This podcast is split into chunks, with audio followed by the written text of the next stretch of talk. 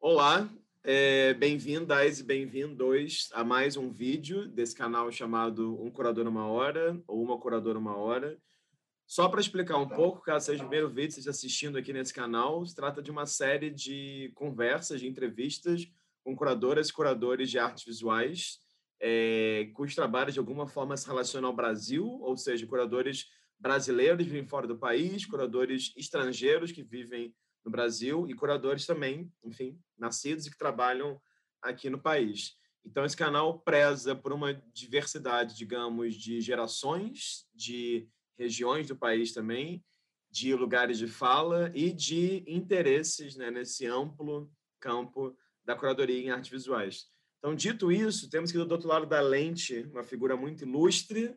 Estamos há meses para marcar essa entrevista aqui, então queria agradecer o tempo, disponibilidade e presença dele. E queria manter uma tradição que é pedir para ele se apresentar para a gente, por favor.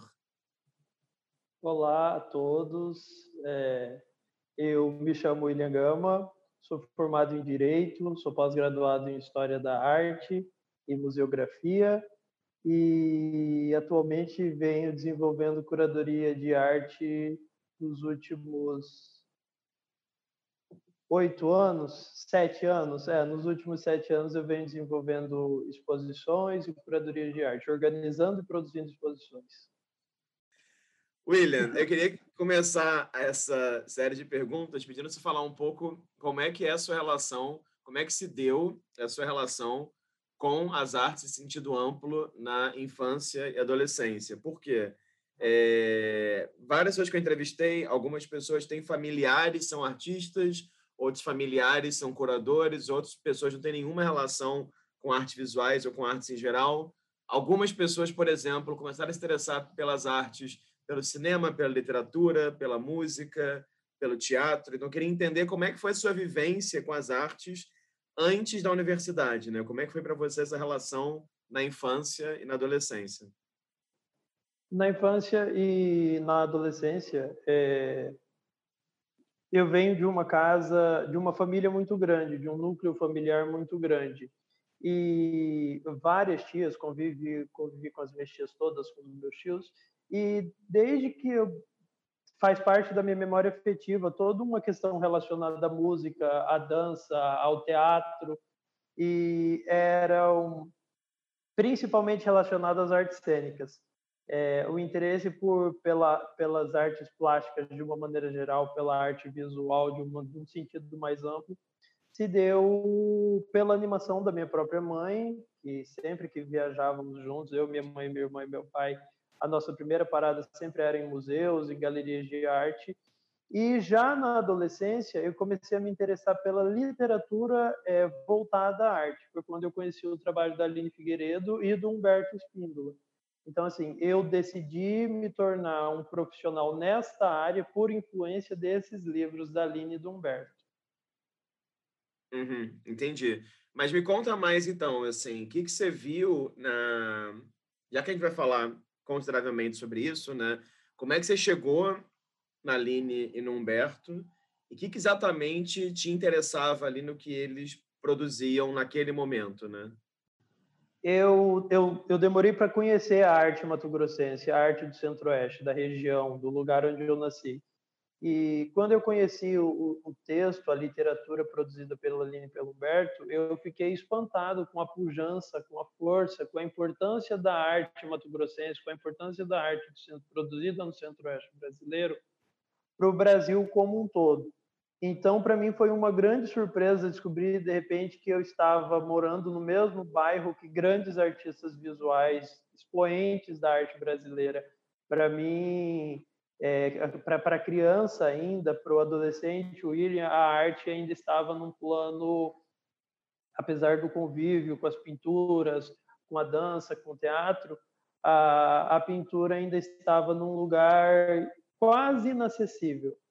E então eu descobri de repente que eu estava morando no mesmo bairro que grandes artistas.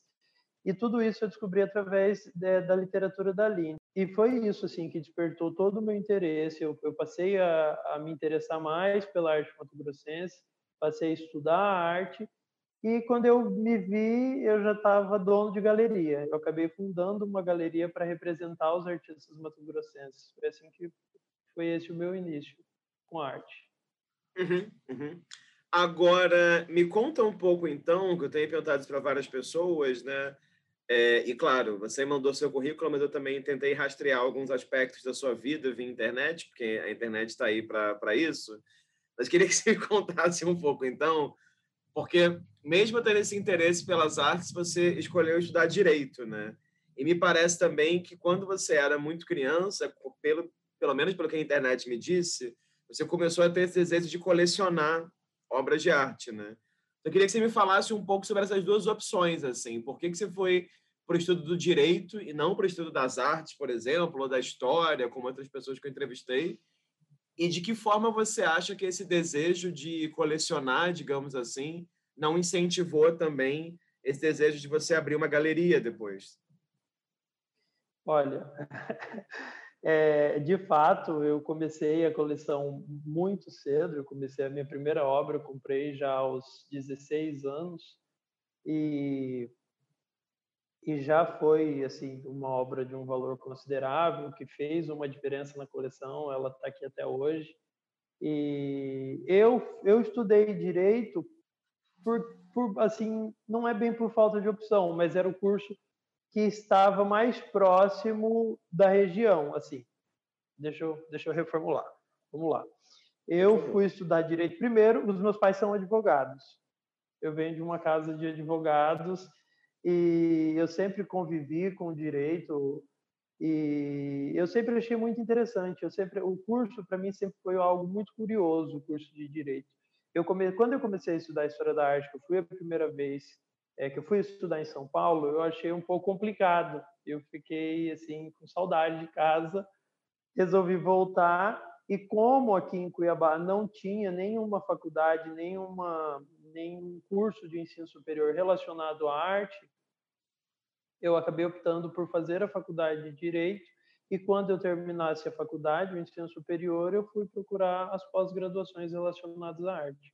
E nesse meio tempo, enquanto eu estudava direito aqui em Cuiabá, eu pude fundar a galeria e começar essa animação animação é, mais profissional em relação às artes visuais aqui no meu estado. Uhum, uhum. E onde é que você foi estudar em São Paulo, História da Arte? Eu fiz cursos de extensões, eu fui à PUC, depois eu fui à Escola do MASP, é, eu andei assim bastante. Agora, é, me conta um pouco, então, é, já que a gente vai, enfim, claro, eu acho que a gente pode já começar a falar sobre isso. Como é que foi essa ideia de você criar essa galeria de artes, né? Galeria Mirante das Artes, assim, porque pelo que eu vi na internet, eu não sei se eu entendi corretamente, né? Mas inicialmente tinha uma associação e depois da associação ela se tornou uma galeria, até se não me engano, o primeiro nome dela era Experimental Mirante das Artes, e depois virou Galeria Mirante das Artes. Eu queria que você contasse um pouco como é que nasceu o desejo de criar a galeria, né? Porque eu acho que é uma, claro, é, é uma opção peculiar, digamos assim. Né? Eu queria que você falasse um pouco como é que foi esse processo. E ela não é só sua, mas é também é sua e da sua irmã, né? É, a minha irmã é minha sócia, minha companheira da vida. Nós fizemos a faculdade de Direito juntos, nós estudamos História da Arte juntos. E geralmente as curadorias também nós fazemos juntos. A, a coleção é minha e dela, né? E quando é, quando eu comecei a estudar realmente história da arte, quando eu comecei a entender o cenário é, do Centro-Oeste brasileiro em relação à arte que era produzida aqui, eu vi a dificuldade que os artistas dessa região tinham para inserir os seus trabalhos nas galerias de arte dos grandes centros.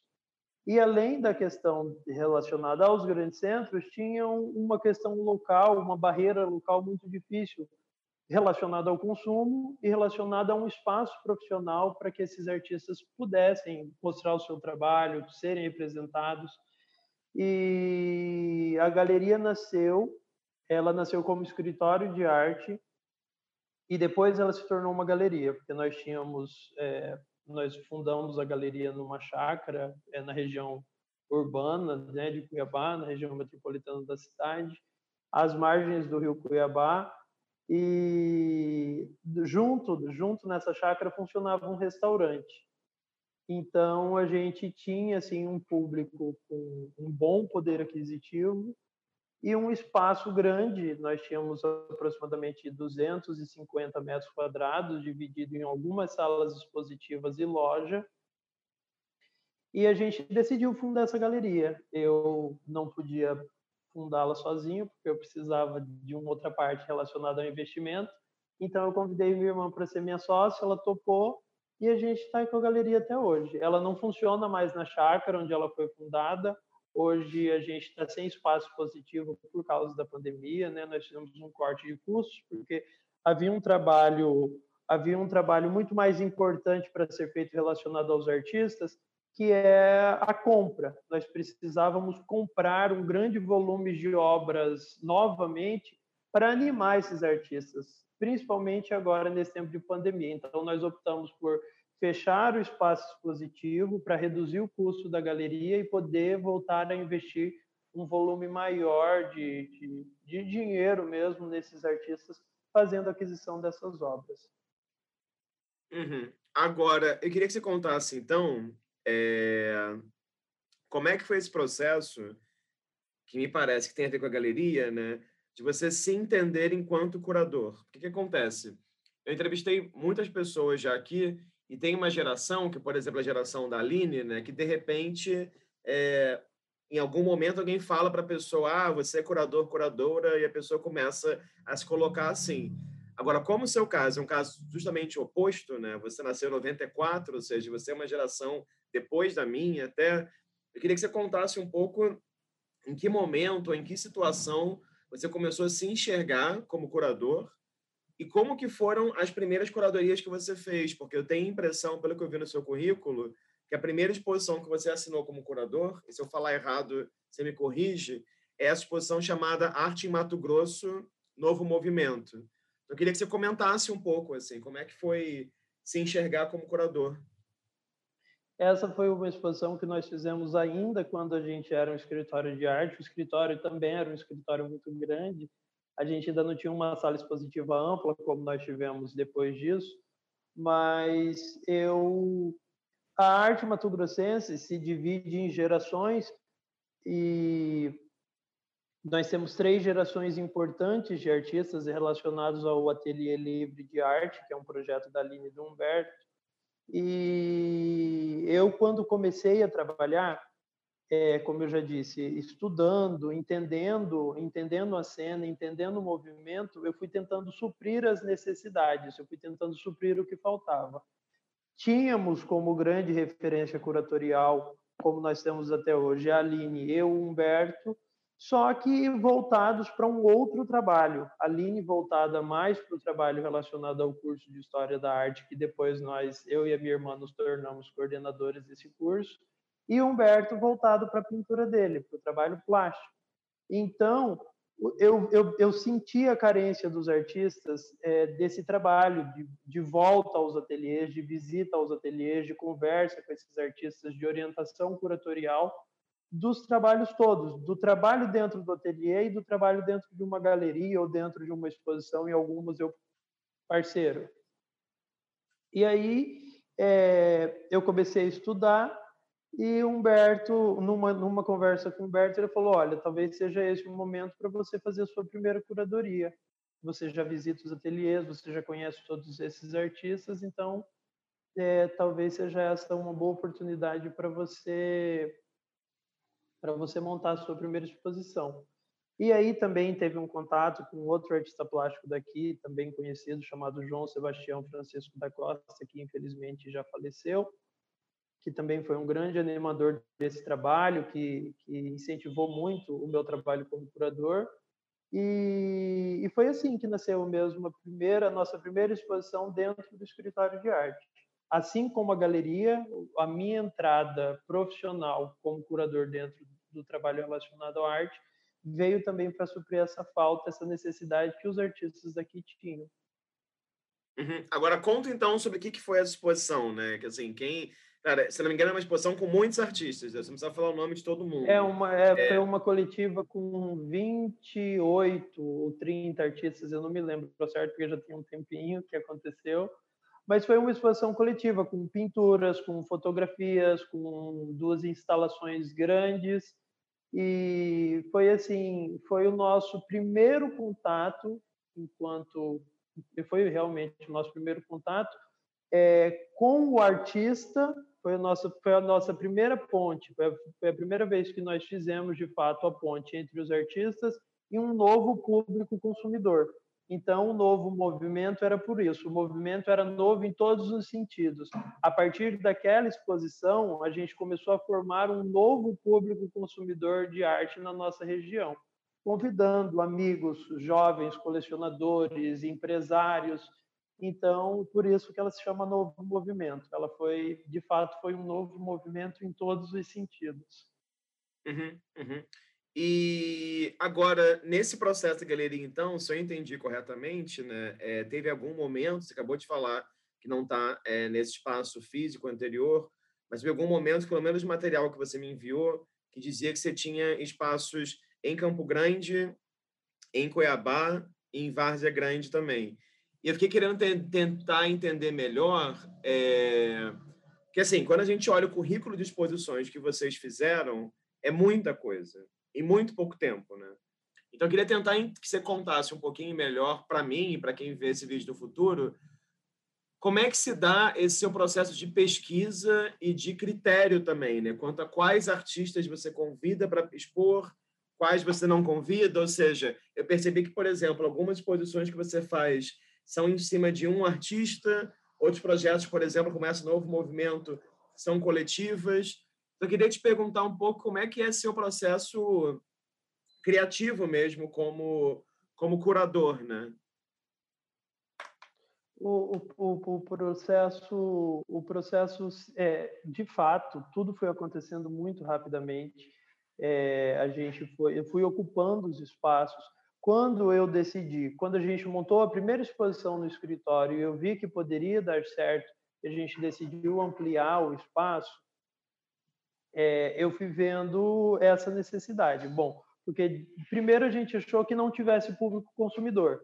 De repente a gente conseguiu trazer um novo público consumidor, porque é importante para o artista vender o seu trabalho, além de produzir. Pode parecer meio comercial demais, mas os artistas sobrevivem do seu trabalho profissional. Eles precisam vender as suas obras. E, e aí a gente, as coisas foram acontecendo assim de uma maneira sucessiva e muito rápida, porque logo a gente montou a primeira exposição, a gente viu que tinha demanda, a gente tinha público para isso. Então nós decidimos que entre 20 e 30, entre 20 e 30 dias, a gente ia montando novas exposições com novos é, com novas obras com o intuito de vender todos esses trabalhos. E assim foi acontecendo. É, em Várzea Grande é a sede né, administrativa da empresa, é onde a galeria é registrada, foi onde ela foi fundada. Em Cuiabá nós temos o escritório de arte e em Campo Grande é no ateliê do Humberto Espíndola. A gente representa Humberto, a gente vende as obras do Humberto aqui para o resto do país, não só para o público consumidor mato-grossense. E então ela tem esses, esses pontos, essa confluência por causa disso. Funciona uma sede administrativa e um escritório por causa de acessibilidade, uma questão mesmo de acesso. Várzea Grande é uma cidade vizinha, Cuiabá, que é a capital do estado. É, Grande compõe o que, o que a gente conhece como Baixada Cuiabana, que são cidades no entorno da região metropolitana da cidade mas ela é distante. Quem está no centro de Cuiabá dificilmente quer se locomover até o centro de Várzea Grande, onde estava a galeria. Então, a gente decidiu facilitar, uh, facilitar o acesso e porque assim a gente tinha galeria lá no centro de Várzea Grande e a gente continuava tirando as obras de dentro da galeria. Tinha um carro grande com carroceria, então colocávamos, embrulhávamos muito bem todas essas obras e levava todas essas obras até a casa dos clientes e com os montadores já montava, já subia todas essas obras e eles iam escolhendo, iam comprando E aí, de repente, a gente resolveu facilitar esse acesso, porque da mesma forma como tinham pessoas que queriam que as obras fossem levadas até ela, tinham pessoas que queriam ver as obras expostas dentro do nosso espaço expositivo. Daí a necessidade de vir para Cuiabá para facilitar o acesso desse público. Uhum, uhum. Agora, é, sobre a galeria ainda, tem duas coisas que me chamam a atenção, eu queria que você comentasse é, um pouco. Primeiro, porque eu sinto que tem alguns momentos em galeria que você faz exposições, é... por exemplo, de, de obras, geralmente são consideradas, vou usar esse termo, sei que é um termo muito problemático, mas são consideradas arte popular, digamos assim, né? Então, queria que você falasse um pouquinho sobre isso, assim, porque me parece que a programação da galeria tem esse interesse por essa história da arte mato-grossense, é, com esses grandes nomes como Alberto Espíndola, por exemplo, mas tem um interesse também em trazer para o público algumas obras que geralmente são vistas né, para o bem e para o mal, digamos assim, ou como arte popular, ou muitas vezes também como artesanato, né, que é outra palavra muito complexa. Então, eu queria te perguntar como é que você vê assim, essa diversidade e como que é para você também programar a galeria e pensar curatorialmente essa produção de arte o trabalho é, o trabalho é voltado exatamente para o que você falou, para a diversidade. E é assim uma questão que a gente traz desde o início do trabalho. O nosso envolvimento com a arte dita popular e com a arte erudita é, sempre foi sempre foi muito grande. O nosso trabalho desde o início, desde a abertura da galeria como escritório, sempre foi voltado para os dois públicos porque nós temos um, um estado que é culturalmente muito rico, nós temos grandes expressões do que se conhece como arte primitiva ou arte popular, artistas importantíssimos no cenário brasileiro, artistas que estão presentes, ou, por exemplo, como Nilson Pimenta e Alcides Pereira dos Santos, que foram catalogados pela Fundação Cartier como os primitivistas do século. Então, é, Mato Grosso, Mato Grosso vive muito essa confluência entre esses dois mundos. A nossa cultura popular é muito rica.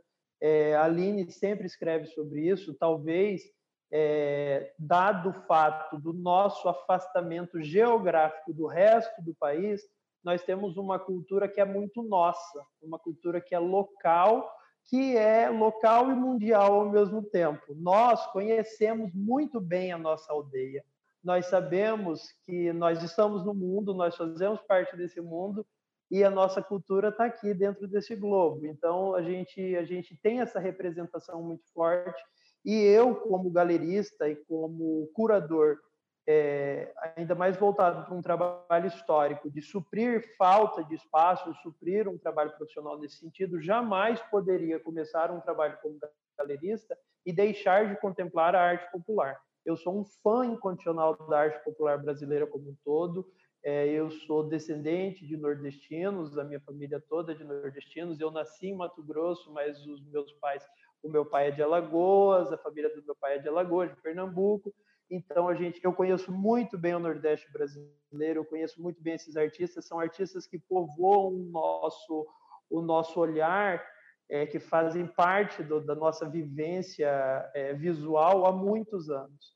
Então é, o próprio trabalho, o próprio trabalho intelectual pelo qual nós fomos formados, que é o trabalho da Aline e do Humberto, sempre foi voltado para as duas expressões é, nós temos um, um, museu de arte que hoje é o maior e o mais importante museu de arte do estado, que é o Museu de Arte e de Cultura Popular da Universidade Federal de Mato Grosso, que é fruto de um trabalho de pesquisa de muitos anos da Aline, do Humberto e de uma outra professora chamada Terezinha Ruda, aqui em Mato Grosso.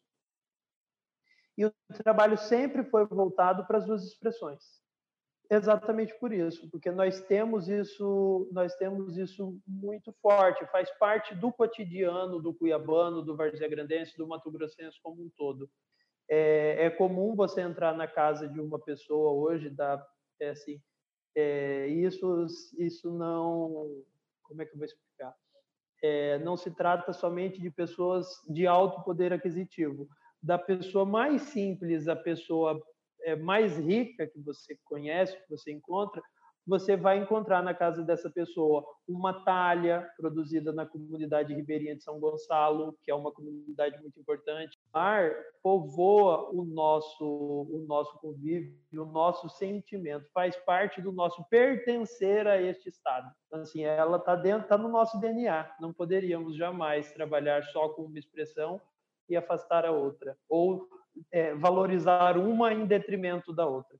É possível que o trabalho seja feito nos dois sentidos, e o nosso trabalho, é, eu acho que é prova disso. Nós temos um trabalho importante, um trabalho um trabalho conciso que já vem sendo desenvolvido, apesar da pouca idade, vem sendo desenvolvido é, com uma frequência muito grande. Então a gente acabou criando um know-how nesse sentido.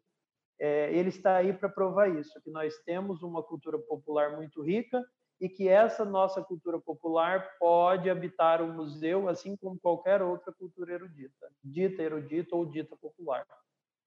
Uhum, uhum. Não, ótimo, muito, muito bom, muito bom te ouvir. Eu fiquei muito curioso porque eu achei interessante ver tantos projetos que apontavam para essa direção.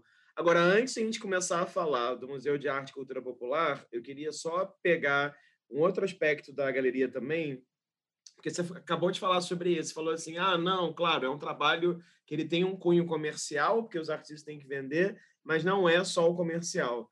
E aí me pareceu que um bom exemplo, até para as pessoas que verem entenderem melhor a dimensão do seu trabalho, é essa exposição do Benedito Nunes, chamada Orifício, que é uma exposição que vocês fizeram na galeria que viajou para muitos lugares do Brasil. Então, como você aí, né, nesse momento que ela viajou, estava nos seus primeiros anos de curadoria, Queria que você contasse um pouco assim, como é que como é que foi e é trabalhar com Benedito e como é que foi esse processo de com uma mesma exposição viajar lugares tão diferentes, estados tão diferentes, com espaços tão diferentes, né? Eu queria que você contasse um pouquinho sobre isso. Esse trabalho, é, primeiro que é uma curiosidade desde o princípio. O título já da exposição já gera uma curiosidade do tamanho do mundo as pessoas, a primeira coisa que os jornalistas das regiões para onde a gente estava indo perguntavam era por que, que chamava orifício. O nome não faz. Por que esse nome sem sentido? Por que orifício? Então, assim, é, é, é, é uma coisa. É um intelectual e popular ao mesmo tempo, porque a ideia de orifício se dá porque, como a exposição era montada. Primeiro, vamos, vamos por partes. A exposição toda era uma grande instalação. Uma única instalação compunha toda a exposição. Eram aproximadamente 200 e 212, é, 212 peças, esculturas feitas em lata de tinta, lata mesmo de tinta de pintura de casa. Então era um trabalho de ressignificação de uma matéria através do trabalho do artista era uma pesquisa antiga do Benedito Nunes, desde os anos 90 ele já cortava aquelas latinhas de óleo, aquelas latinhas de óleo de soja, e fazia objetos de arte com essas latinhas de, de soja, né? aquelas latinhas de 900 ml de, de óleo. E desse trabalho da latinha de óleo, ele evoluiu para a lata de tinta. E tudo isso é, é muito curioso, porque ele começou esse trabalho de qual maneira? Ele passou ele passou por um container desses de descarte de obra e de repente ele viu uma infinidade de latas e ficou com dó de deixar aquelas latas ali. Então ele pegou essas latas todas, eram muitas latas, eu acho que mais de 30 latas, pelo que eu me lembro da nossa conversa, quando a gente foi montar essa exposição, quando ele começou o trabalho com lata, isso já nos anos lá em 2000. É, ele começou a fazer lata, começou a fazer as bonecas em lata dessa maneira são esculturas a mais altas que tinham 1,70m, 1,66m aproximadamente. E a instalação se chamava Orifício porque ele tinha, ela pairava sobre a ideia, sobre uma ideia cotidiana, sobre uma ideia urbana. De repente, ele, como artista, viu dirigindo o próprio carro no centro da cidade e ele reparou como as pessoas atravessavam, como era curioso o movimento de, de das pessoas atravessarem a faixa, artista sempre muito sensível. Ele ficou muito impressionado como as pessoas apareciam e sumiam de repente do campo visual, apareciam e sumiam. E aí ele achou que na cabeça dele ele criou como se elas surgissem de dentro de um buraco, ou seja, um orifício, e elas sumiam para o mundo. Então a exposição se chama Orifício por isso. É, a exposição era montada com a primeira peça é, parafusada numa parede, era a peça mais alta, a peça de 1,66, e era feita em cima de uma faixa de pedestres de aproximadamente 3 metros, né, 3 metros linear que corria, e toda a faixa era toda a faixa era composta por diversas bonecas de latas de diversos tamanhos. E tudo isso feito só com lata. Ele recortava a lata, furava a lata e costurava as latas com uma, com uma linha, um fio que ele desenvolvia com o resto de lata. Então, é, tinha uma proposta ecológica que já vinha, sendo, já vinha sendo desenvolvida por ele desde os anos 90. Quando eu tive contato com esse trabalho, eu fiquei muito curioso por tudo isso. É, então, nós decidimos montar essa primeira exposição. Ela foi montada primeiro em parceria com o SESC, aqui de Cuiabá, foi feita no SESC Arsenal, que é onde funciona o nosso SESC. O SESC principal daqui funciona num antigo forte de guerra, um espaço muitíssimo interessante, com os átrios incríveis, e tem uma galeria de arte muito grande. Então, nós montamos primeiro essa exposição no SESC, aqui é, de Cuiabá, no SESC Arsenal. Depois, nós montamos ela na galeria em Várzea Grande, com, esse, com a mesma proporção. A gente conseguiu fazer com que a, com que a exposição fosse é, montada toda dentro do nosso espaço. E depois disso a gente concorreu e venceu o prêmio Sesc Amazônia das Artes. Por isso que a gente levou essa exposição para o resto do Brasil, porque nós nos inscrevemos e ganhamos o prêmio. E foi uma foi uma foi uma experiência assim chocante, foi fascinante. É o contato com um novo público, um público diferente, como eu já havia dito, eu sempre viajei muito aqui em casa, nós sempre viajamos muito então, um lugar assim, eu já conhecia Manaus, eu já conhecia Belém quando eu estive, eu já conhecia o Rio Branco. Eu conheço muito bem essa, esse, esse, isso que a gente conhece como interior do Brasil, para quem está no eixo, esse interiorzão do Brasil, eu conheço muito bem. Tem estado que eu conheço 200 municípios, todos os municípios do estado já estive por causa de um projeto comercial da minha família. Então, é, eu já estava, eu já tinha, eu já tinha tido contato com esse público que também era tido como um público do interior do Brasil, assim como a gente, assim como a gente aqui em Cuiabá. Então foi assim uma experiência, foi realmente foi um divisor de águas na, na minha na minha na minha experiência como curador, porque eu tive acesso a bons espaços expositivos, que todos os espaços por onde nós transitamos no Brasil com a exposição eram espaços do SESC, espaços muito bem estruturados. É, quando a gente chegou em Belém, por exemplo, é, a gente fez uma, uma, exposição extraordinária às margens do rio, é, pertinho ali do Vero Peso. Eles tinham acabado de reformar a doca de Belém, a gente ainda estava vivendo aquela coisa de Copa né, no Brasil. Então, foi uma experiência muito incrível. Infelizmente, o Benedito Nunes faleceu, é, depois, agora, já recentemente, aproximadamente uh, alguns meses, ele faleceu em fevereiro desse ano, em decorrência de um câncer. E, mas a gente teve um, o Benedito Nunes, enquanto artista, foi um profissional muito importante na nossa trajetória. Foi o profissional com quem nós primeiros com quem nós primeiro percorremos o Brasil.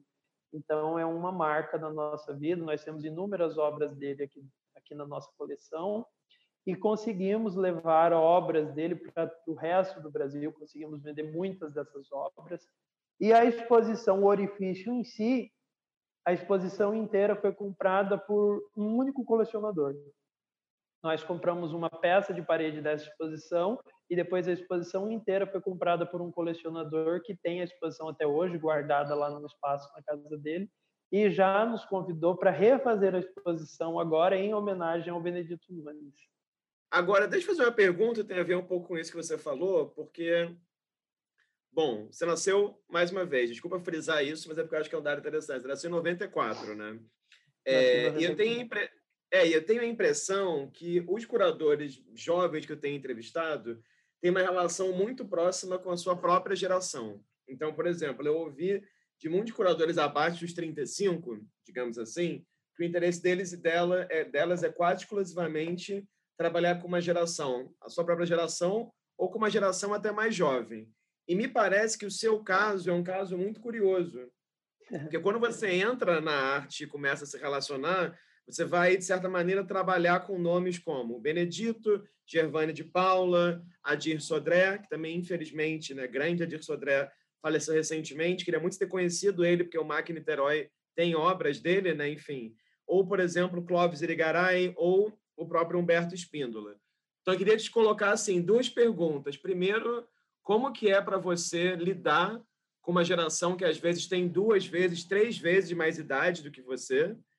E segundo, qual o lugar da sua geração, né, da sua própria geração, nas suas reflexões e no que você faz como curador, independentemente da galeria, né? Ou seja, até que ponto você acompanha essa produção e até que ponto você se interessa também por essa produção?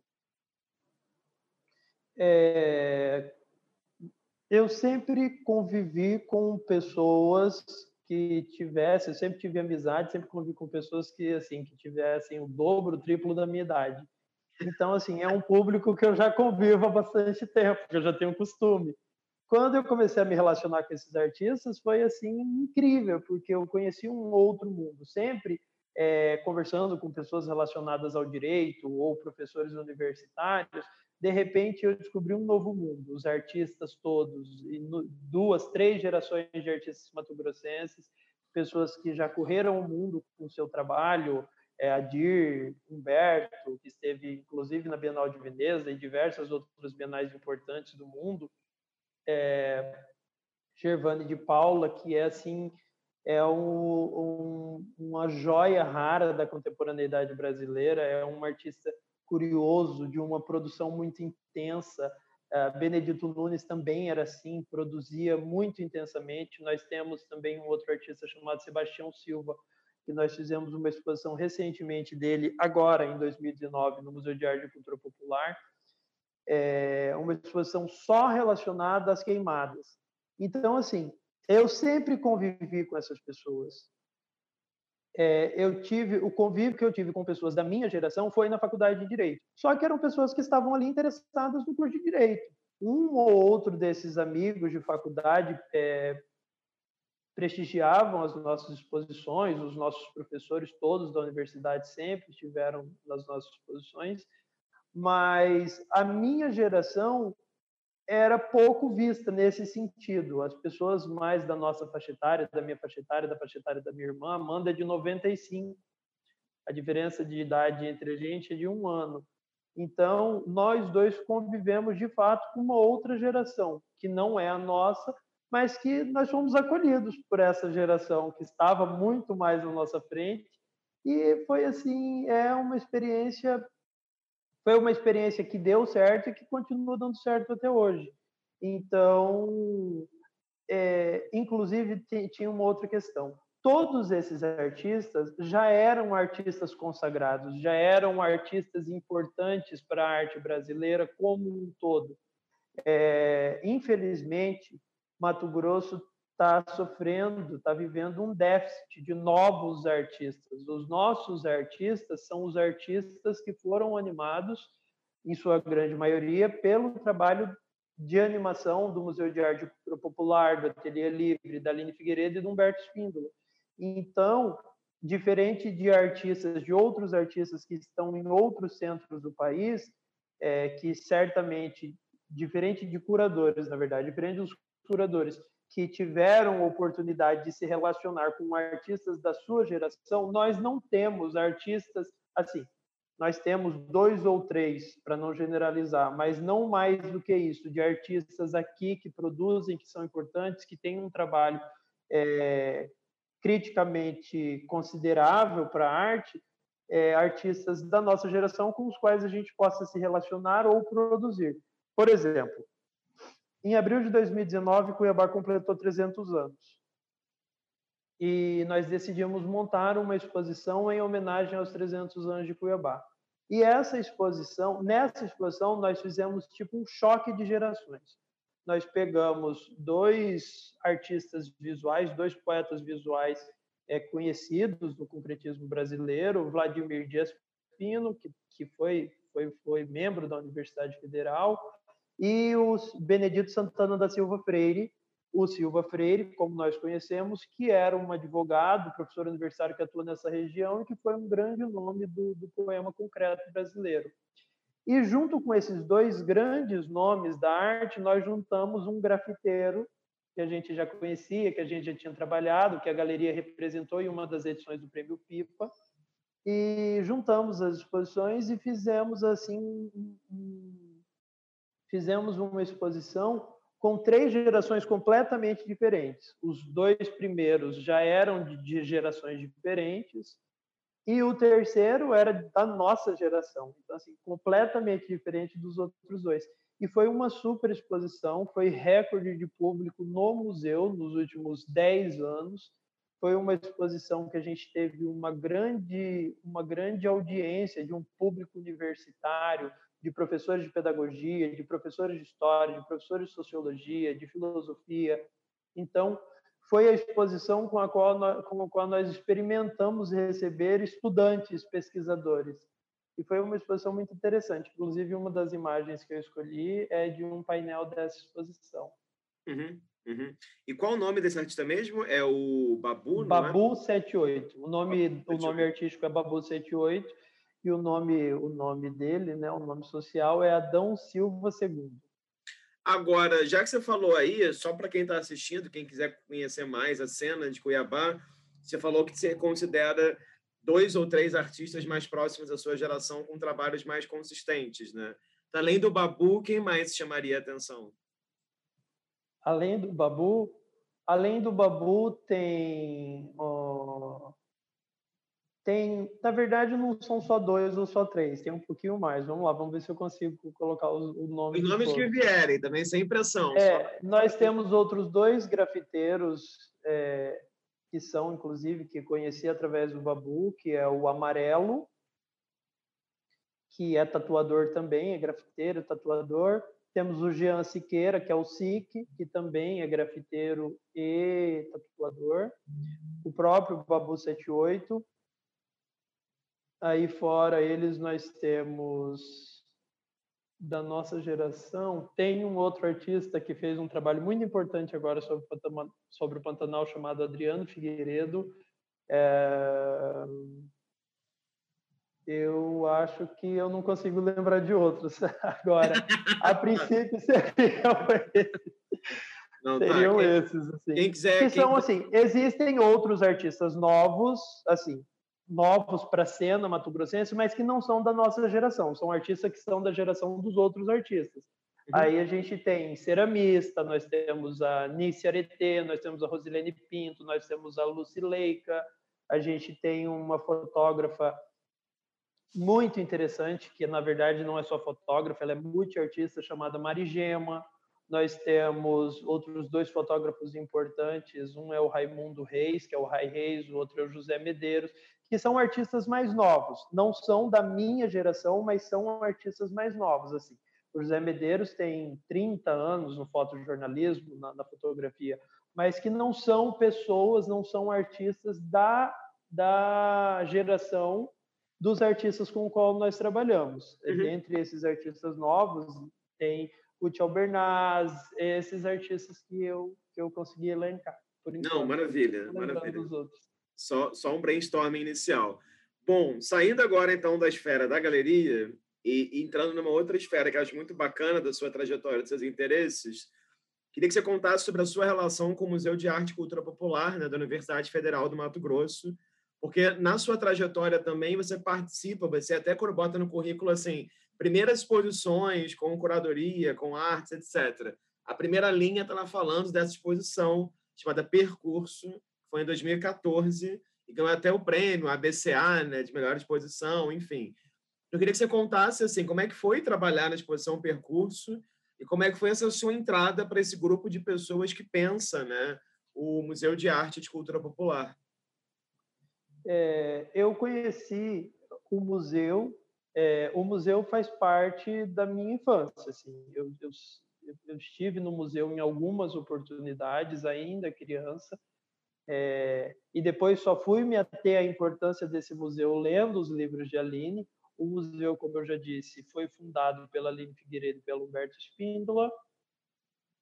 E a curadora da exposição Percurso era a Aline. A Aline era a curadora principal, era curador sênior da parada. E a Aline eu conheci primeiro através dos livros, depois eu soube de um curso que ela iria ministrar aqui. Inclusive, esse curso foi no SESC na época, um curso de extensão em História da Arte, foi um curso de três meses.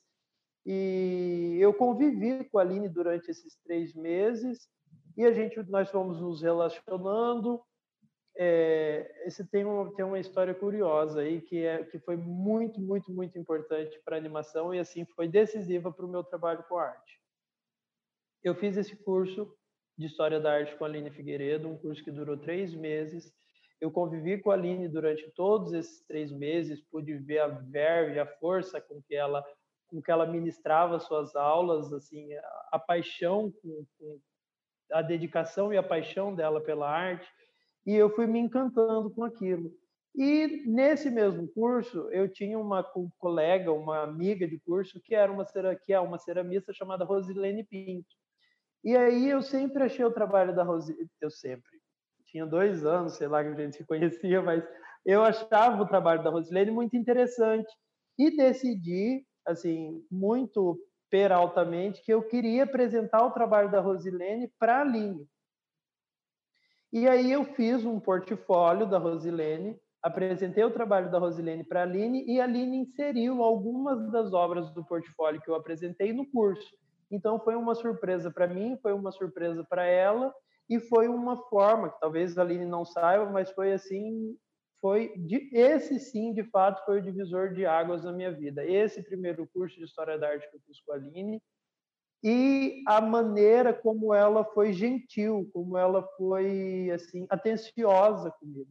Então eu estava ali mostrando um trabalho, eu um garoto, mostrando para uma crítica de arte que já estava atuando há 40 anos, é, propondo o trabalho de uma nova artista que talvez ela não conhecesse, como de fato ela não conhecia, não tinha tido um grande contato. Então, quando eu vi essa generosidade da Aline e, e, essa paixão com que ela trabalhava, eu resolvi que eu iria fazer esse trabalho com arte profissionalmente. Foi naquele momento que eu decidi, eu vou trabalhar pelos artistas daqui como é que eu vou trabalhar por esses artistas? Aí que eu, aí aconteceu a galeria, aí aconteceu o escritório de arte, aí aconteceu a curadoria. Mas tudo começou ali, naquele curso. E, mas como é que foi essa exposição, o percurso lá no, no MAG? Como é, em que consistia a exposição? Como é que você colaborou com a exposição? A exposição era uma exposição gigantesca, uma coletiva com mais de 30 artistas, também se não me engano, não consigo me recordar foi uma exposição foi uma exposição muito importante para o museu em todos os sentidos. O museu tem uma fachada de uma fachada gigantesca que passou anos sendo uma fachada branca e a Aline sempre quis uma intervenção artística na fachada desse museu. A princípio pensou-se numa fachada é, voltada para a arte popular, com ceramistas locais. Depois do contato que ela tinha com a Tomiotaki, ela pensou numa Tomiotaki para fazer essa intervenção. E no meio desse caminho nós conhecemos uma artista campograndense chamada Ana Ruas, que, que fez a intervenção na fachada desse, na fachada do Museu de Arte e Cultura Popular, um painel gigantesco. E esse painel foi montado pela artista Ana Ruas em cima de um estudo sobre a história do museu é um painel com várias cores que per, percorre uma linha vermelha, como se fosse uma, uma linha que representa o percurso deste museu. Então nós decidimos é, nós decidimos seguir o mesmo nome para a exposição porque a exposição também tratava da história do museu. Nós decidimos reunir para a exposição Percurso. A Aline, como curadora, concebeu uma ideia em que a exposição seria montada com todos esses artistas que foram animados pelo museu, pelo Ateliê Livre, pelo trabalho dela e do Humberto, mas somente dos artistas que estivessem vivos.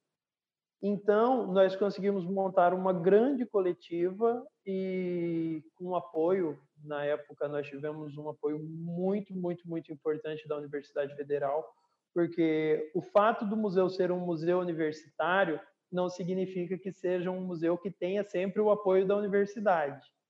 A gente passa por gestões e gestões de reitores e reitores, alguns se interessam pela arte, pela cultura, alguns querem animar, e na época nós demos essa sorte. A reitora era a professora Maria Lúcia Cavalho, o pró-reitor de Cultura e Vivência era um maestro chamado Fabrício Carvalho, que é uma pessoa com a qual nós convivemos até hoje, assim como a professora Maria Lúcia, e foram duas pessoas que apostaram muito no museu, apostaram muito na cultura, na sua gestão, e deu super certo por isso.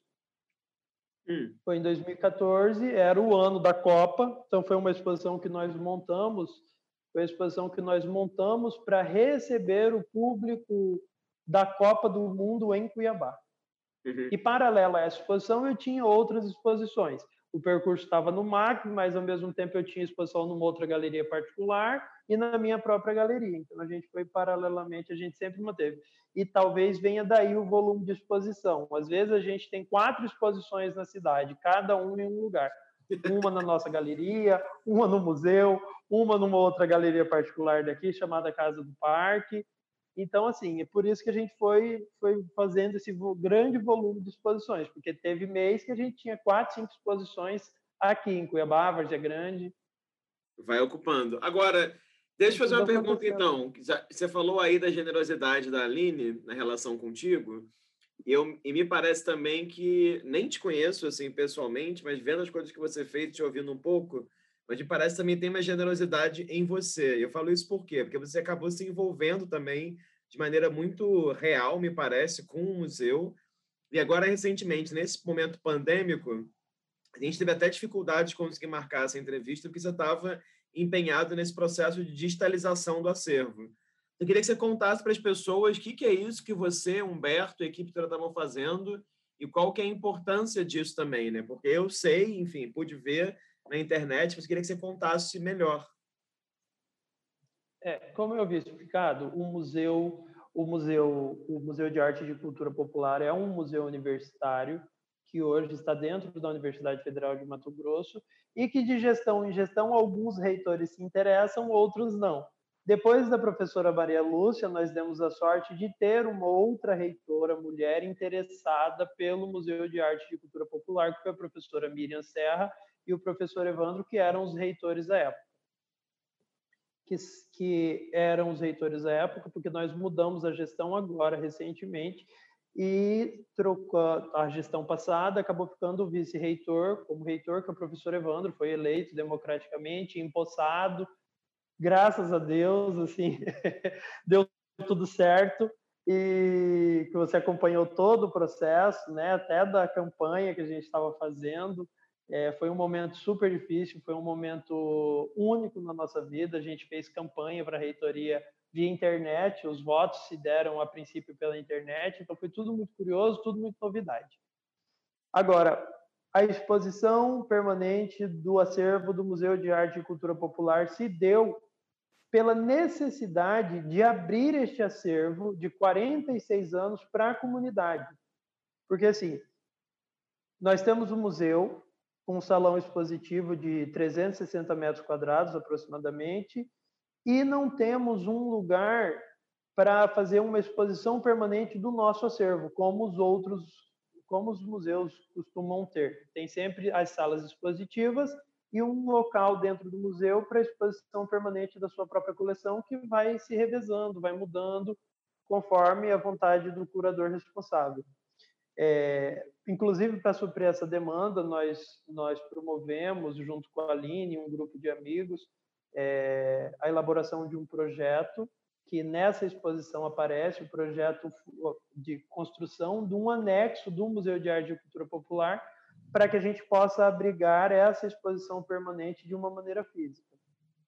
Mas fora tudo isso, a exposição se deu pelo seguinte: nós encontramos uma gestão universitária responsável é, e interessada na arte, na cultura, e eu recebi o convite da, da então coordenadora de cultura, que também foi uma pessoa muitíssimo importante nesse processo, foi quem coordenou a digitalização do acervo, e a Tânia Ruda, e que era assessorada à época pelo seu gerente de projetos culturais dentro da universidade, o Maurício Mota, que foi outra pessoa muito importante. O Maurício é um design gráfico muito talentoso, muito criativo, que foi quem deu o pontapé inicial para todas essas exposições virtuais que nós criamos. Então, assim, eu e Tânia tivemos a ideia, mas quem executou essas ideias, quem criou os programas, quem contratou a equipe, quem, quem fez o contato técnico para que isso acontecesse foi o Maurício Mota. Então, são duas pessoas muito importantes para o Museu de Arte e Cultura Popular e para a Universidade Federal. São dois funcionários públicos federais de carreira. A Tânia tem 40 anos de universidade, já está prestes a se aposentar. E é uma pessoa muito ativa, muito disposta, e foi quem me levou de fato para dentro do museu. O Museu de Arte e Cultura Popular tem um conselho curador, que é um, um órgão muito importante para o museu. O museu funciona com uma supervisão e um conselho curador. Então, eu recebi o convite da Aline, que era presidente do conselho à época, e da Tânia para compor o conselho como membro da comunidade externa. Eu sou hoje membro do conselho curador, e através deste trabalho como conselheiro do museu, nós começamos essa animação em cima do museu. Desde a exposição que eu comentei com você para os 300 anos de Cuiabá, até esse último trabalho que resultou em 33 exposições que nós fizemos, dessas 33, na verdade, nós fizemos mais de 40 ações culturais nos últimos anos, de 2018 até 2020. Mas dessas ações, só nesse ano de pandemia, nós conseguimos promover, através da digitalização do acervo, 22 exposições inéditas. Nós temos ali salas temáticas é, de recortes da coleção do museu e outras exposições que foram feitas numa outra plataforma que a gente tinha de hospedagem e alimentação gratuita na internet, um blog. Mas exposições de muita qualidade. Com esse blog, nós, nós compusemos a, a Primavera dos Museus, a Semana dos Museus, que são dois eventos relacionados ao IBRAM. A digitalização do acervo em si nasceu da necessidade de nós mostrarmos essa coleção para todo, para todas as pessoas que não conheciam uma coleção de 46 anos fechada dentro de uma reserva técnica de um museu que, mesmo tendo uma sala expositiva, salas expositivas muito grande, é pouco conhecida. Nós nos deparamos com essa situação. Nós temos um acervo de 46 anos muito pouco conhecido, principalmente pelas novas gerações, pela, pelas pessoas da minha idade, pelas, pelas pessoas da minha geração, por exemplo. Porque, assim, ao decorrer desses 46 anos, esse acervo foi montado em cima de obras e disposições que foram apresentadas no museu, acompanhadas por esses artistas e pelas pessoas que viveram essas gerações durante esses 46 anos. Mas as pessoas entre 18, 15, de 10 a 30 anos de idade não faziam a menor ideia do, da riqueza deste acervo. Então, a Tânia, a convite da Tânia Ruda, o Conselho Curador encampou uma, uma força-tarefa agora durante a pandemia para higienizar, conservar essas obras e digitalizar todo esse acervo com o intuito de montar essas exposições temáticas. Esse trabalho foi pensado em 2019. Ele aconteceria de maneira física, porque agora em dezembro, é, dia 10, é, agora em dezembro a Universidade Federal de Mato Grosso completa 50 anos de fundação. E para comemorar os 50 anos de fundação da UFMT, nós do Conselho Curador, em parceria com a coordenadora de cultura Tânia Ruda, decidimos fazer um ano de 2020 inteiro voltado para a coleção, para o acervo do museu. Essa exposição aconteceria física, de 30 em 30 dias nós montaríamos todas essas salas temáticas dentro do espaço expositivo do museu.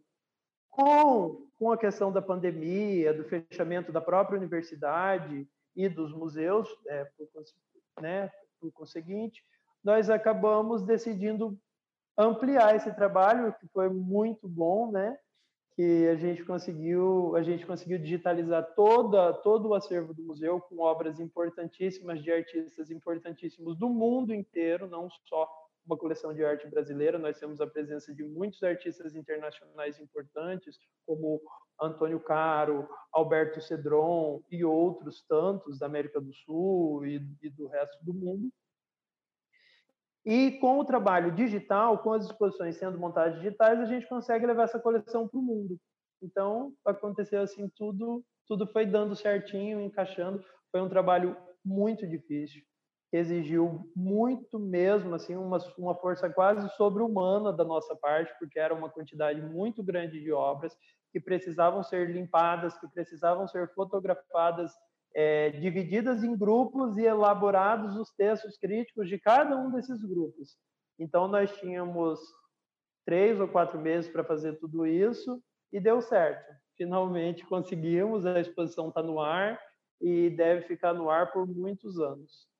Não, eu achei ótimo porque eu acho que, como você falou aí, né, eu acho que não só é interessante para gerações mais jovens conhecerem um acervo, gerações mais jovens do Mato Grosso ou de Cuiabá, mas também para uhum. pessoas como eu e vários outros colegas, curadores, pesquisadores que não conheciam o acervo, que agora com a digitalização é muito mais fácil conhecer o acervo, né? Porque eu tenho o livrão, está nem aqui, mas eu tenho o livro do, da... da o MAC, uhum, da Aline é, Humberto. Mas online é muito diferente, você pode baixar as imagens, você pode ver detalhe.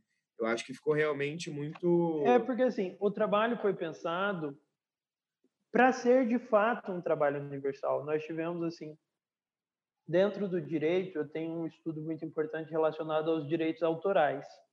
Foi uma área do direito que eu resolvi seguir, que eu decidi me especializar e que eu continuo estudando. Uma das áreas, né? Porque tem direito eleitoral, direito constitucional. Eu não abandonei o direito completamente. então eu tenho os dois trabalhos, um é paralelo ao outro. Uhum. E aí, assim, nós decidimos que o material partimos de um ponto muito simples. Nós temos uma coleção pública muito importante que precisa ser mostrada, que precisa ser estudada. E uma série de pesquisadores universitários e até estudantes de escolas secundárias que se interessam pela arte mato-grossense, mas que infelizmente não tinham até então fácil acesso a esse trabalho. Quem quisesse conhecer é, essas obras teria que ir numa exposição, e nem sempre as pessoas têm essa disponibilidade, às vezes a pessoa é, gosta de arte em casa sozinha, não tem um pai que se interessa, ou a mãe que se interessa, um tio, alguém que possa levá-lo ao museu, ou o pesquisador não tem condições de se locomover de um lugar para o outro para conhecer o museu, para conhecer o acervo. Então, nós decidimos fazer com que isso fosse tudo muito público e o mais democrático possível. Então, nós decidimos disponibilizar a plataforma é, com, toda, com todo esse acervo extremamente importante para as artes visuais como um todo, nós decidimos que isso deveria ser público e democrático. Então, que as pessoas que tivessem interesse poderiam baixar, poderiam pesquisar, poderiam.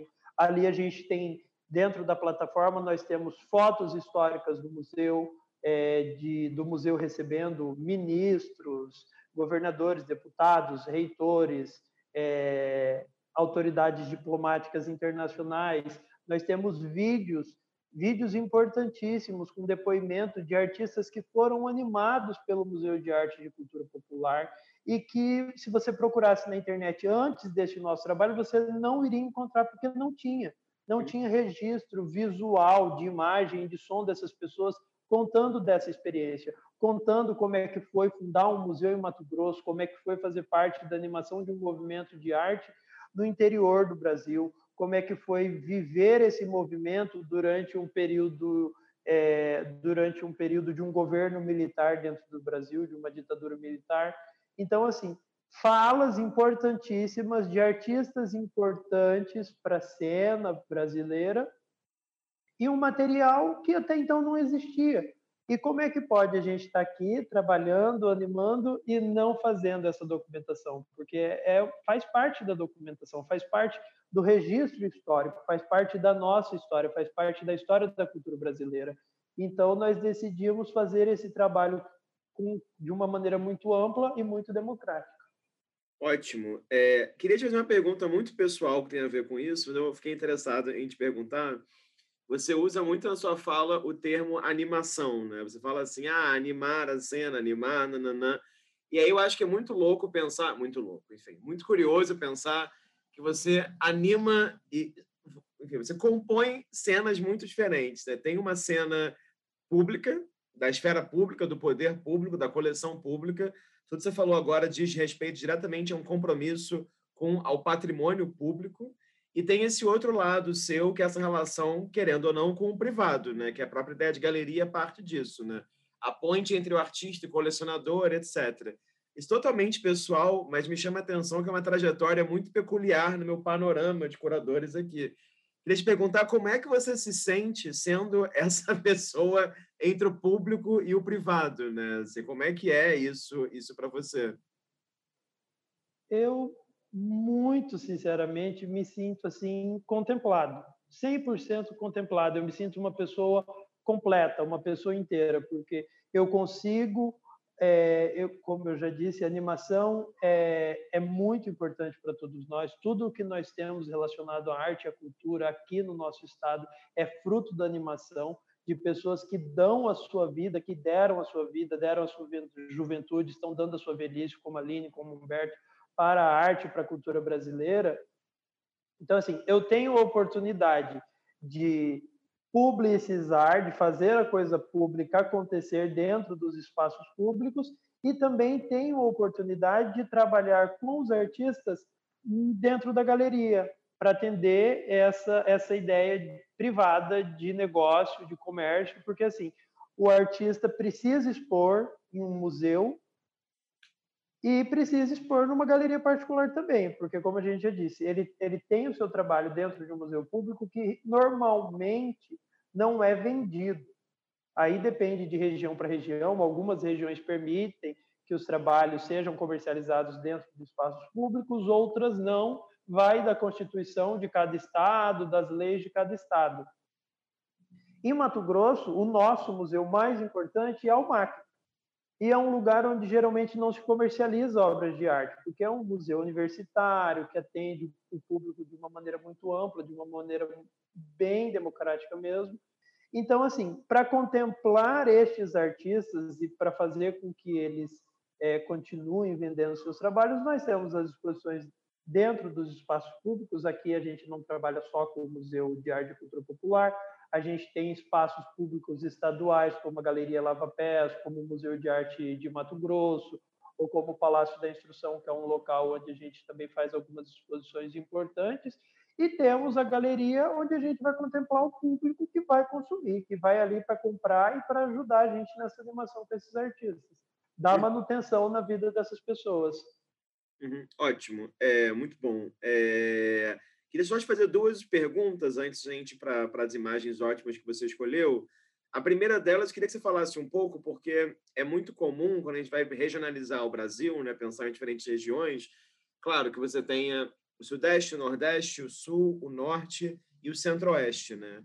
Então, queria te perguntar é, como que você sente que é a relação do Mato Grosso com o Mato Grosso do Sul com Goiás e com Brasília, né? Assim, se você sente que há uma circulação de agentes, de artistas, de curadores, ou você sente que não, porque eu me interesso muito tanto por saber, claro, se curadores cariocas como eu circulam por outros lugares do Brasil, né?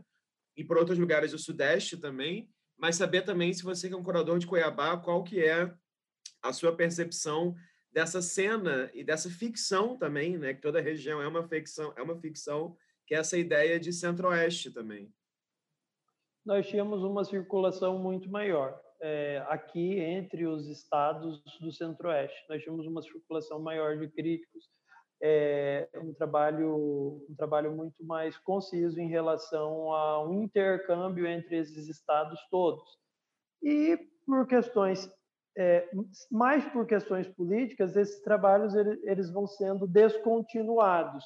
Você tinha curadores que vinham muito é, patrocinados pelos seus estados, que vinham conhecer os artistas é, dos outros estados da região, né, do nosso país, e isso, esse, esse trabalho ele foi descontinuado, politicamente descontinuado nesses últimos anos é, os governos, de uma maneira geral, cada vez mais vêm se interessando menos por arte, menos por cultura, menos por educação.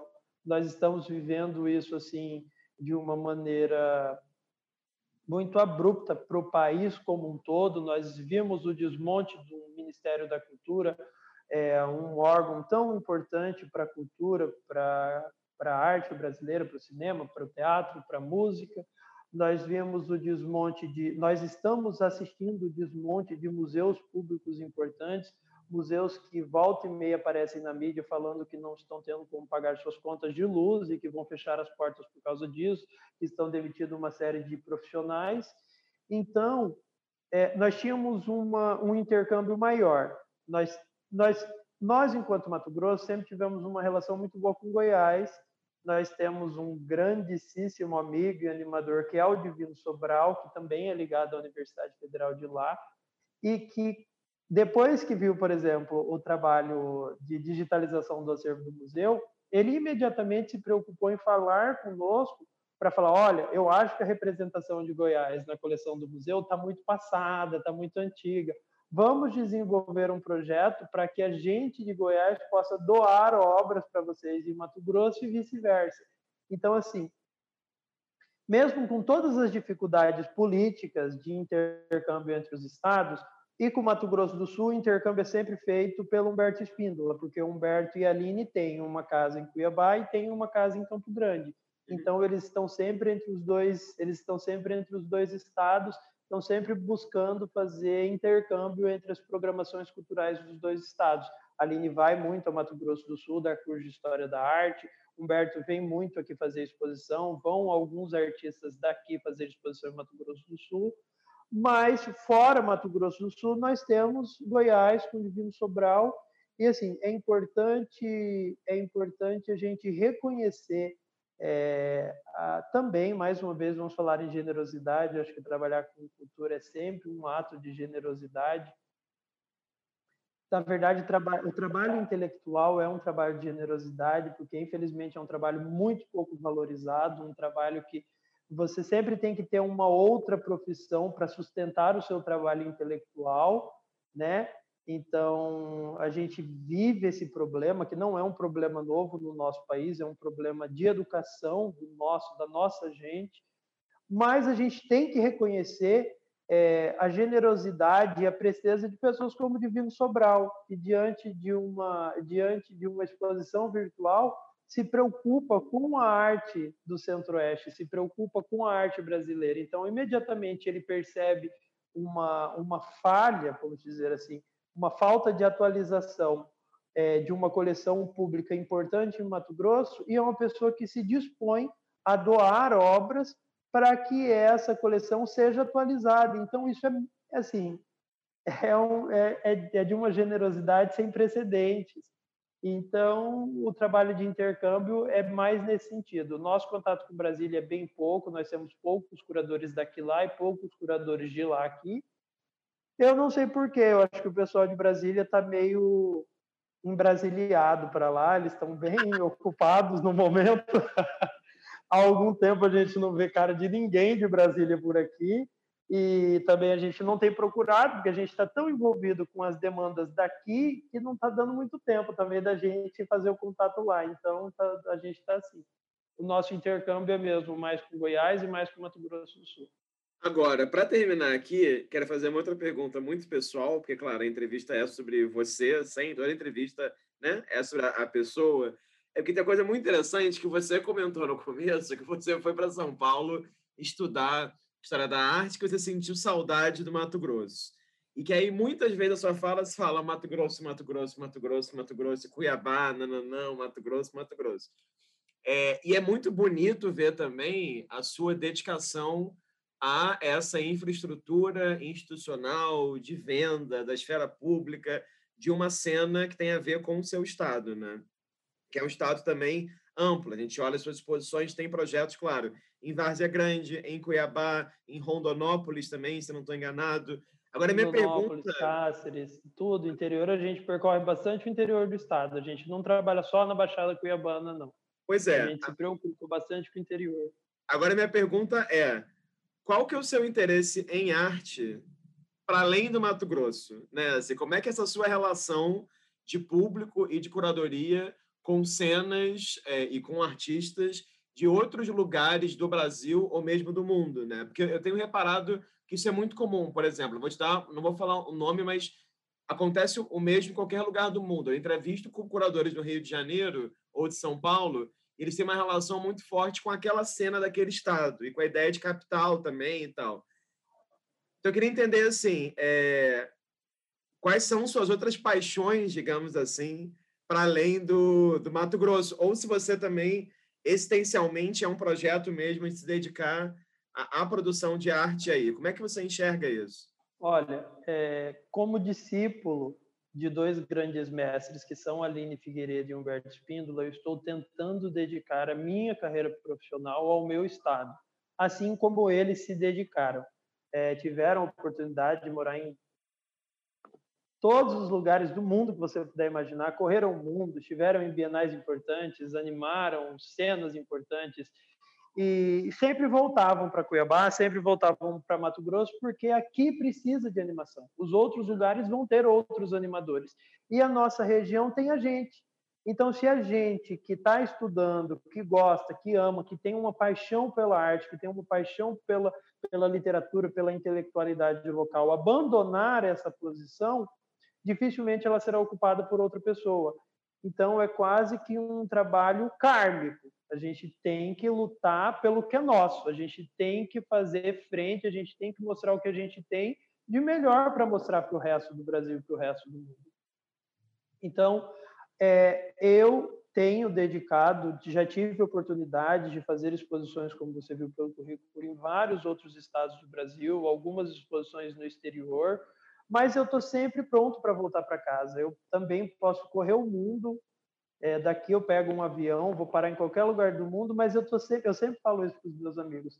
Eu estou sempre pronto para voltar para minha casa em Cuiabá. Eu amo a minha cidade, eu amo o meu estado e é por essa causa que eu quero empenhar minha vida. É por esta causa que eu quero continuar lutando. Enquanto eu puder, enquanto isso for possível, eu vou continuar lutando pela arte e pela cultura mato-grossense, que é a arte e a cultura brasileira também como um todo. Cada estado tem o seu representante, a sua região tem o seu representante, e Mato Grosso também precisa de representantes sérios, de pesquisadores, de intelectuais.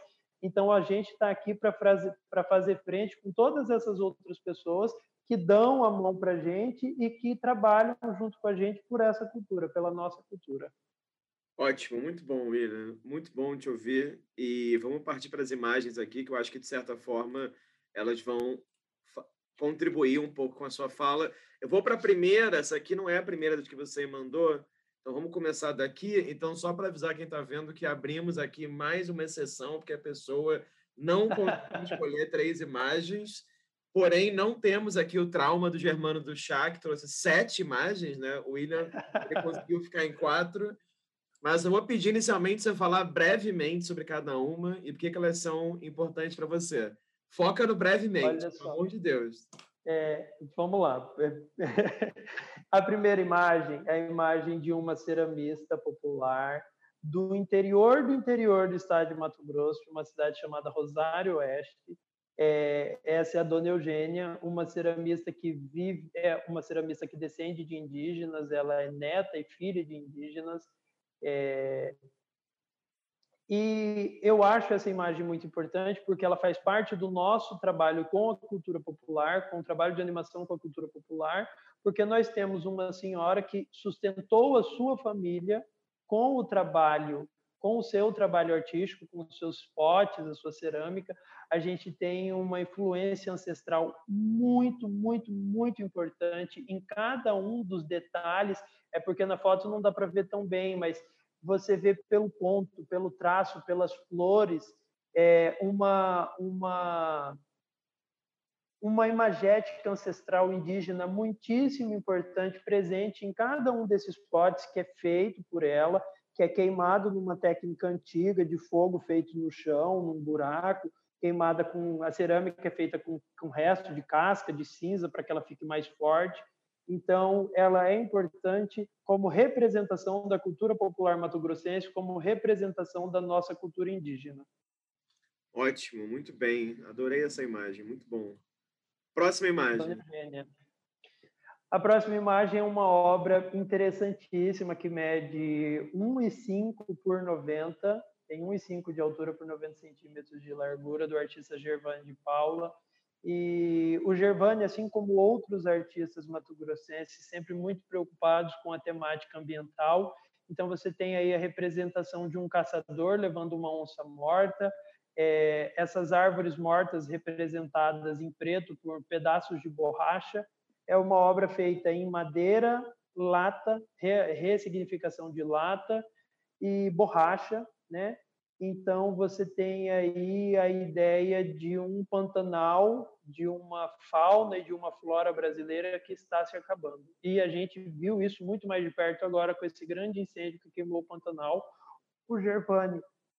Como eu havia dito, assim como outros artistas mato-grossenses trabalham muito com a, com a proposta da arte ambiental, da preocupação com o meio ambiente, Inclusive, o Gervani apresentou uma parte desse trabalho recentemente no 36º Panorama da Arte Brasileira, lá no Museu de Arte Moderna, em São Paulo, com curadoria de Júlia Rebouças.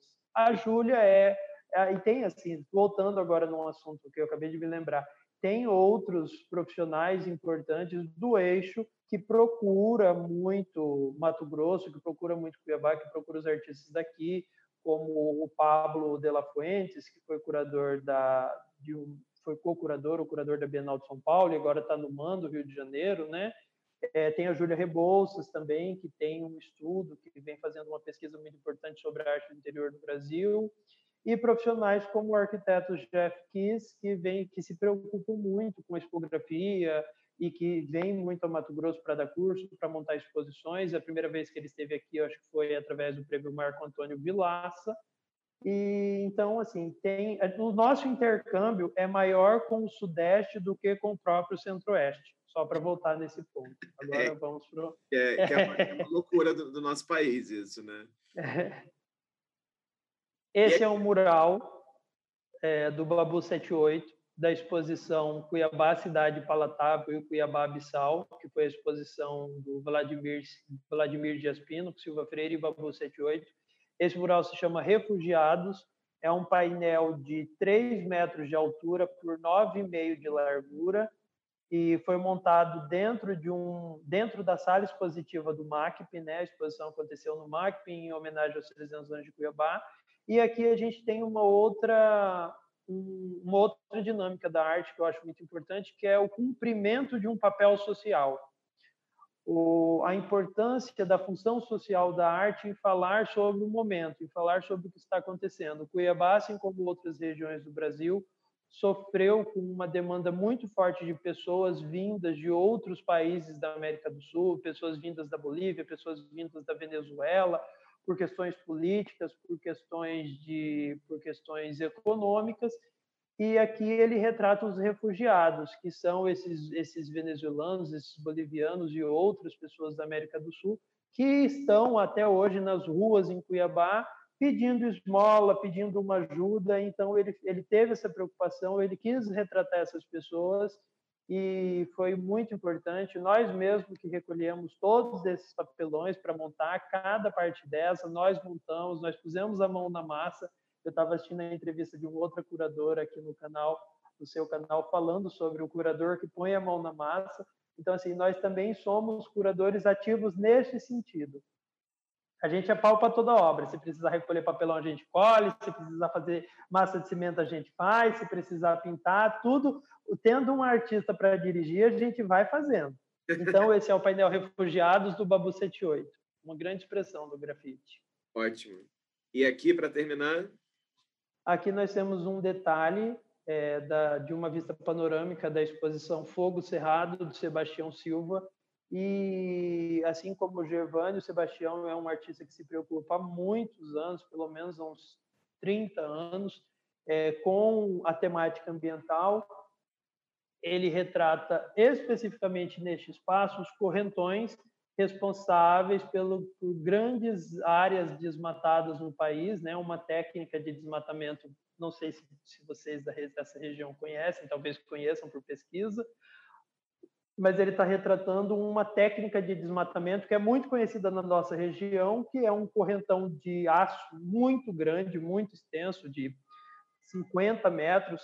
De cada lado, esse correntão é puxado por um trator e por onde passa um trator em cada ponta com essa corrente esticada no meio. Por onde essa corrente passa, ela derruba e mata tudo que tiver vivo. Então é uma técnica de desmatamento ilegal é, em alguns estados E em Mato Grosso, inclusive, recentemente nós tivemos um projeto de lei para legalizar o desmatamento pelo correntão. É, eu, sinceramente, não sei em que pé, em que passo isso está correndo no judiciário mato-grossense, mas ele retrata esses correntões, que é algo muito triste, mas que tem uma beleza plástica e uma, que cumpre uma outra função social. Nós temos aqui novamente o artista preocupado com o que está acontecendo. A gente continua vivendo esse desmatamento. É, Mato Grosso, nós aqui em Cuiabá e na região da Baixada Cuiabana, nós fomos extremamente afetados pelo incêndio. Eu moro em um prédio no 11 primeiro andar e eu acordei semanas e semanas, nós tivemos inúmeros problemas respiratórios, porque a gente acordava, abria a janela, tinha uma, uma densa nuvem de fumaça, que se você abrisse a janela da sua casa, você seria contaminado por essa fumaça, você sofre com a fuligem que é trazida por essa fumaça, e infelizmente essa fuligem, ela é a fuligem da morte dessas árvores e da morte de uma série de animais silvestres do Pantanal Mato Grossense que sofreram e que até pouco tempo estavam morrendo queimados. E a situação só foi amenizada mesmo com a chegada da chuva e com, a, com, com, com o trabalho voluntário de uma série de pessoas é, que se preocuparam em levar água para o Pantanal, em levar comida, em levar fruta para esses animais. Então, esse estrago só não foi pior. Aqui nós não tivemos a atuação de uma Força Nacional Brasileira, como foi divulgado pelo governo. A Força Nacional aqui foi o trabalho voluntário de inúmeras pessoas que vieram de várias partes do Brasil, que vieram para Mato Grosso para trabalhar combatendo incêndio no Pantanal, tentando salvar esses bichos. Essa foi a nossa força nacional, foi a força do voluntariado, da generosidade do brasileiro, porque o governo mesmo aqui não teve uma atuação é, significativa nesse sentido. E aí o artista, o artista retrata isso. Sebastião Silva com a sua temática, falando sobre o correntão, falando sobre o desmatamento, cumprindo a sua função social como artista, falando das mazelas do povo brasileiro. Ótimo, muito bom. Achei uma seleção assim incrível, né? Você conseguiu trazer de tudo um pouco, se apontou para várias direções, assim. Eu acho que, enfim, é isso e acho que só contribui também com o fato de que todo lugar do Brasil tem muitas narrativas possíveis para a arte e acho que deveria ser também da mesma forma que você falou da função social do artista, né, algumas vezes, eu acho que talvez deveria ser também uma certa função social dos curadores curadoras pesquisar essas diversas regiões do Brasil e estabelecer também diálogos, né? Assim, então acho que foi muito bom ver as imagens que você que você trouxe. É... William, para a gente terminar aqui, vamos para nossa pergunta surpresa. Então, como eu te expliquei antes, cada sete curadores eu mudo a pergunta, e acho que vai ser curioso te perguntar isso, porque, de certa maneira, a gente falou sobre essa questão algumas vezes aqui. É, enfim, está sendo aqui o curador número 87 que eu estou entrevistando, né? Então, acho que vamos ver, enfim, como é que essa pergunta reverbera. Eu queria que você me dissesse uma instituição de artes visuais, né? Que está lidando com isso, mas, enfim, vamos pensar arte no sentido amplo uma instituição de arte que você admire profundamente e por quê? Não vale, eu vou te proibir, não vale as, o Museu de Arte de Cultura ser, Popular. É, não vale o Museu de Arte Popular. Pode ser qualquer instituição do mundo que trabalhe Olha. com arte no sentido amplo que você admire e por que essa instituição? Eu tenho tido uma admiração por, por duas instituições importantes, uma privada, e na verdade é assim, a, a, admiração é mais pelo trabalho de duas pessoas, o Marcos Amaro em São Paulo, com a fábrica de arte Marcos Amaro e a Galeria Kogan Amaro, que é um, um, é um colecionador também, um animador, um pesquisador, ele tem ali dentro, junto com o Ricardo Rezende, que é o curador da galeria, se não me engano, um trabalho de pesquisa muitíssimo importante. É um curador que realmente se interessa em fazer intercâmbios Brasil afora, é um colecionador que se preocupa em ter dentro do seu espaço é, em ter dentro do seu espaço é, uma grande representação da arte brasileira, é uma pessoa que realmente se preocupa em ter nomes de cada uma das regiões do Brasil, de cada um dos estados do nosso país, dentro da sua galeria de arte, dentro do seu museu de arte, que é a fábrica Marcos Amaro. E a outra pessoa é o trabalho do Fábio, que atualmente é diretor do MAN, aí do Rio de Janeiro, que antes disso é, foi diretor do Parque Lage, né? Uhum. É um, é um outro pesquisador, um outro agente cultural muito importante que eu tenho visto que está assim, extremamente preocupado com a pesquisa, com as outras regiões do Brasil, não está só preocupado em fazer as exposições de artistas relacionados ao eixo. Eu já vi ele organizando exposições de arte popular, exposições de arte primitiva, o que a gente conhece como arte erudita, né, que tem essa, essa questão toda, e a gente não usa muito aqui no Mato Grosso. Mas, então, assim, são, são profissionais que eu admiro muito, que têm o meu respeito, que são pessoas que eu acho que realmente representam, além da própria Júlia Rebouças, obviamente, que é uma curadora jovem, né, que é uma pessoa que talvez possa ser considerada uma curadora da nossa geração e que se importa com a pesquisa da arte brasileira, porque eu acho que o, assim o grande problema que a gente está vivendo em relação à arte e essa falta de união entre os estados e os artistas todos é a falta de pesquisa.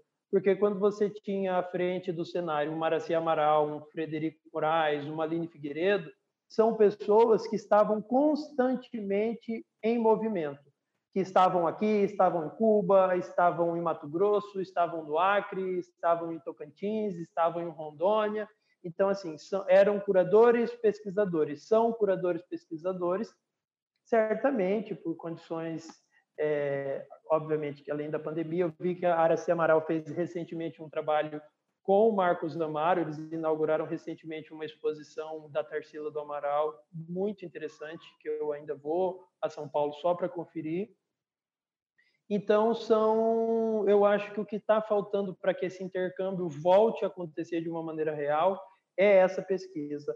Nós tínhamos uma, nós temos até hoje uma associação brasileira de críticos de arte com diversos críticos do país inteiro e que dentro hoje dentro da BCA nós temos é, curadores e críticos que são pesquisadores importantes mas eu acho que o que falta para que a gente volte a ter uma cena artística mais forte é realmente a pesquisa. A gente precisa dessa interação, precisa desse intercâmbio entre o Estado e entre os curadores. E eu, como curador, em Mato Grosso, estou sempre disponível para atender todas as pessoas que nos procuram para fazer pesquisa.